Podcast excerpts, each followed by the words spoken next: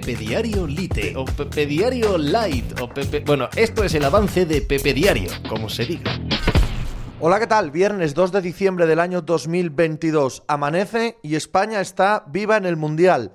Nada más y nada menos. Todo lo demás agua de borrajas. Todo lo demás se olvidará, dependiendo de lo que suceda a partir de ahora en el campeonato. El eh, bochornoso, el terrible, horrible, espantoso, nada bueno día de España ayer frente a Japón vale lo mismo que el 7-0 frente a Costa Rica. Vale lo mismo que empatar con una tetracampeona del mundo, por cierto, tetracampeona del mundo, Alemania, que ya es sin ningún género de dudas el mayor fracaso de Qatar 2022 y una era absolutamente horrible también para esta selección y para este fútbol, dos veces consecutivas, dos mundiales consecutivos que, eh, que quedan eliminados en la primera fase, algo que no les ha pasado jamás. Bueno, el caso es que da todo igual.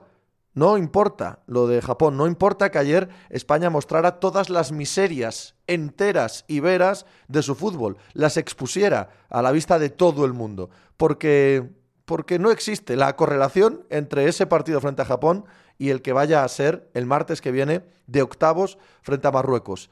Hay que sobrevivir, no hay ninguna otra máxima en un mundial, en un campeonato tan corto, en un mundo el de las elecciones, en el que eh, los, eh, los análisis siempre son ¿no? a matacaballo con respecto al último partido y no tenemos gran perspectiva. Da todo igual.